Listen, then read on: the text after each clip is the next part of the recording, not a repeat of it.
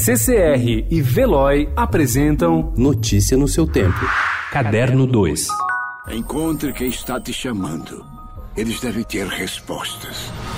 Eu vou com você. Ana, não. Eu escalei as montanhas do norte, sobrevivi a um coração congelado e te salvei do meu ex-namorado. Então, já sabe, eu tô indo.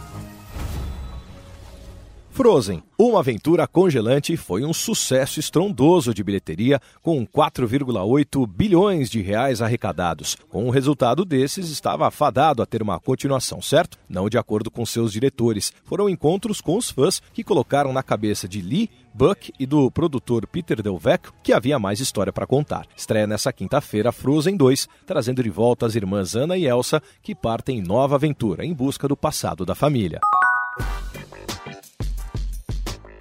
Analisar uma mudança na opinião e no debate público ocorrida na última década e que diz respeito à liberdade de expressão, à censura, à tolerância e principalmente à legitimidade, quem diz e por que agora é objetivo do ensaio Ofendidinhos, da escritora argentina radicada na Espanha, Lúcia Littmeier. O texto está publicado na íntegra no Serrote 33, a edição mais recente da revista de ensaios do Instituto Moreira Salles, já disponível nas livrarias.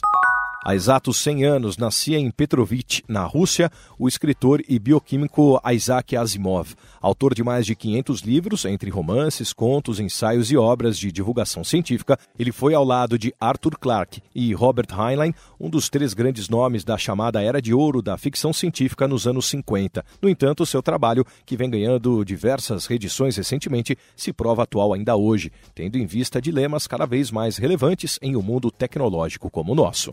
Notícia no seu tempo. Oferecimento CCR e Veloy.